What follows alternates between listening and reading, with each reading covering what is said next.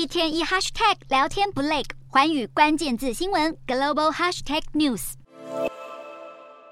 人工智慧可能对人类造成风险，这个议题不止在科技界非常热门，就连美国总统拜登最近也对 AI 技术表达关切。拜登此言一出，原本就跟随美股大盘下滑的 AI 概念股又全面走跌。而在拜登表达关切之前，科技界名人早就对 AI 发展开出第一枪，包括特斯拉执行长马斯克在内，一千多名科技界人士三月下旬发表了一封公开信，呼吁业界暂停研发比 OpenAI 的 GPT-4 更加强大的 AI 系统，并且重新评估 AI 对人类社会的益处和风险。信中提到，只有当我们确信强大的 AI 系统将产生正面的影响，并且风险是可以控制的时候，才应该推进开发。像是有些聊天机器人就曾经被批评，在一些细节上会出现错误，甚至还会传播假消息，显然亟待修正。不过，微软创办人比尔盖茨有不同的意见。他认为暂停 AI 研发不会解决未来的挑战，应该将重点放在如何妥善的利用 AI 发展。